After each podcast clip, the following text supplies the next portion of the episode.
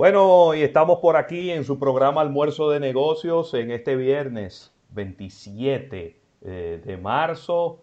Y, bueno, eh, Rafael, vamos, estamos haciendo los aprestos para, para conectarnos con nuestros compañeros, eh, pues Nelson González y, y Claudio Irujo, que pues para que hablemos un poco de lo que está ocurriendo en el mundo del deporte eh, una, una, época en, donde las cosas en el mundo del deporte no es necesariamente que están en el mejor, en el mejor momento. Eh, Ravelo, sí. antes de entrar con los muchachos, vamos a hacer una mención de interés y me gustaría que me deje un reporte sobre el tránsito.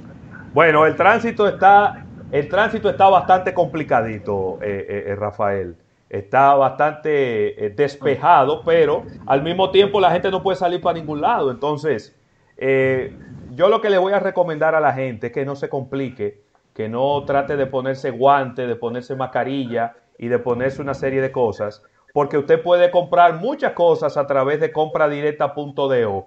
Compradirecta.do te lleva a tu casa, a la puerta de tu casa lo que tú necesites, rápido, fácil y seguro, con un preciazo y con garantía. Acabamos de confirmar de que compradirecta.do está trabajando eh, a media capacidad, pero está trabajando, así que usted puede hacer su pedido por ahí y se lo van a llevar a su casa. ¿Cómo estás, Claudio? ¿Cómo estás, Nelson?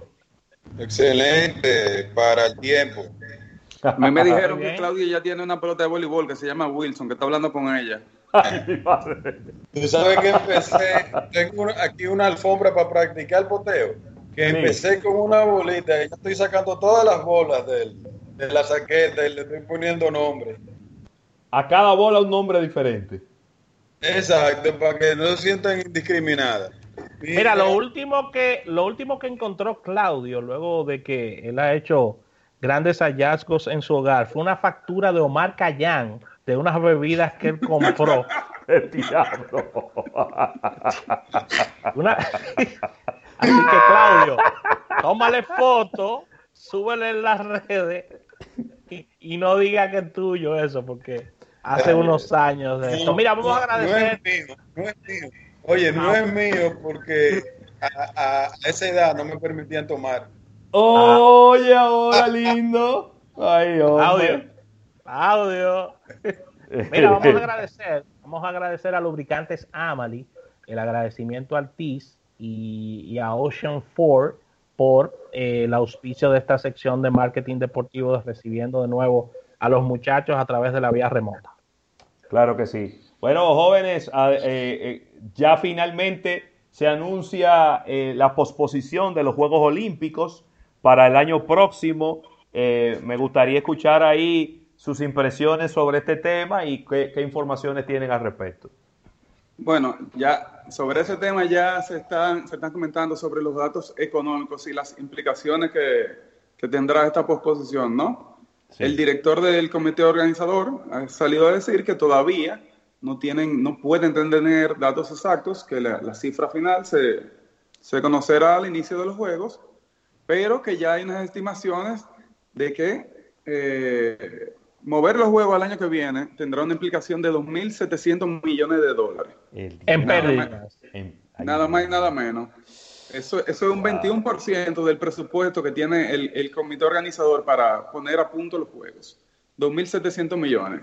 Esos 2.700 millones son por concepto de que van a tener que renegociar muchísimo alquileres de instalaciones, eh, pago de nómina de personal, eh, muchísimas cosas que ya tenían eh, listas y, negociadas, ¿no? Claro. En, el caso de los patrocinios, Nelson, te, agrego que se estima que ya había un, una inversión eh, recaudada por más de 100 millones de dólares con relación a lo que eran ya los contratos que se estaban firmando y que se estaban dando los avances que, tendrán que, que reembolsarse o tenerlo ahí para lo que será cuando se vuelva a tomar el, ritmo del, y ojo, y ojo, hay un segundo impacto con relación a esta movida porque dependiendo de la fecha que se coloque, esto será un duro golpe para muchas actividades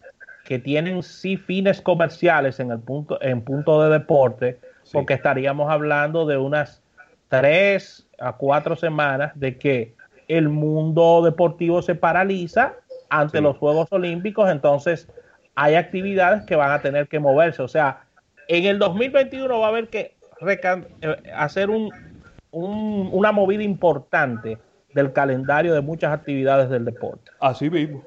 Sí, hablamos un poco de eso la semana pasada y todavía eso es eh, una incógnita, una incógnita, ¿no? De cómo se van a poder eh, reformular todas las agendas, todos los calendarios deportivos de las diferentes ligas. Eso va a ser una tarea titánica.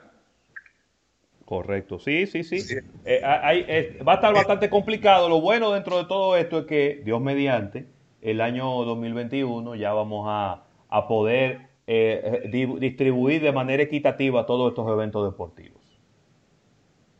Mira, el presupuesto que tenía, el presupuesto oficial que tiene el comité organizador es dos, 12.600 millones para la organización de las Olimpiadas y los Juegos Paralímpicos. Entonces, como te decía, ese, esos 2.700 millones representan un 21% de ese presupuesto. Pero a todo eso se suman muchas otras cosas, ¿no? Es un presupuesto para poner a punto instalaciones y organización de los juegos, pero cuando se ponen a sumar los gastos totales eh, de las Olimpiadas, ya el número anda cerca de los 28 mil millones de dólares. Nada más y nada menos. nada más y nada menos. Qué dinero. Sí, una, una, una virutica ahí. Sí, bueno, qué fuerte está eso, de verdad que sí. Así es. en otras ligas, pasando ya pasando a otra, otra liga, ¿no? Eh, vemos la NBA empieza a tomar ya una serie de medidas económicas para, para ir aguantando un poco esto, ¿no?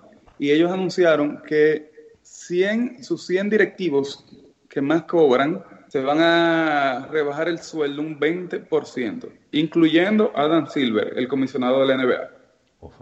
Se rebajaron el sueldo un 20% para, para poder aguantar un poco este tema de la crisis. Ellos, sí importante, hicieron la salvedad que esta medida solo afectará a los altos ejecutivos. Todo el personal de apoyo, el personal administrativo, no se verá afectado por esta medida. Y otra cosa interesante que se está hablando por ahí, interesante y complicada, es que existe la posibilidad de retenerle el 0.93% a los jugadores por juegos no jugados. ¿Cómo? Eso es una medida que está en un convenio colectivo siempre y cuando la cancelación sea por fuerza mayor. Es una medida que ellos están discutiendo, todavía no es efectiva, pero está sobre la mesa, la pusieron sobre la mesa. Y esas son de, las medidas que está buscando la NBA para, para poder sobrevivir a esta crisis, ¿no? Porque realmente eh, es muy fuerte el impacto económico.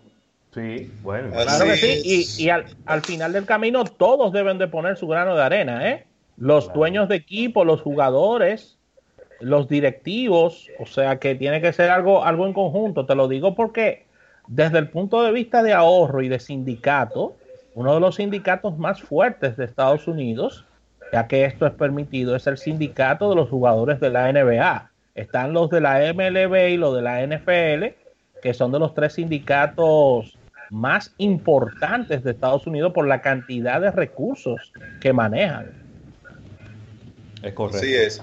Yo creo que este, esto, este, esta, esta crisis está demostrando lo que nos ha llevado a unir fuerzas, no solamente para el tema de combatir la, el tema del contagio, sino también para ver cómo vamos a ir manejando todas las actividades económicas estás viendo muchas industrias que han olvidado sus competencias para poder trabajar en conjunto en ese sentido. En ese sentido, una de las industrias del deporte que ha dado cátedra a nivel mundial, y de hecho ya aquí también, aquí también se ha visto, es el tema de cómo han manejado la crisis los gimnasios. Los gimnasios han, todo han manejado la plataforma digital excelentemente con el hecho de que están dando clases virtuales, han creado plataformas para dar clases virtuales de manera gratuita Eh, en España, uno de, los, de las cadenas de gimnasio más importantes puso su plataforma digital al servicio de todos los gimnasios, todos, incluyendo los que son competidores, de una forma gratuita, con, el, con la salvedad, como decía Rafa, de que ellos dicen, si mis clientes tienen problemas económicos, nosotros también. Por ende, todos están haciendo una parte en, lo que tiene que ver con el negocio y están buscando la manera de que esto fluya hasta que Dios nos lleve a un feliz término en este sentido. Sí, muy bien. La semana, pasada, la semana pasada hablábamos cómo de, de esta crisis van a surgir nuevas oportunidades, nuevas necesidades. Y eso que tú comentas, Claudio, es súper interesante con el tema de los gimnasios, porque definitivamente ya hay necesidades que, nacieron en la crisis que, que yo pienso que se van a quedar.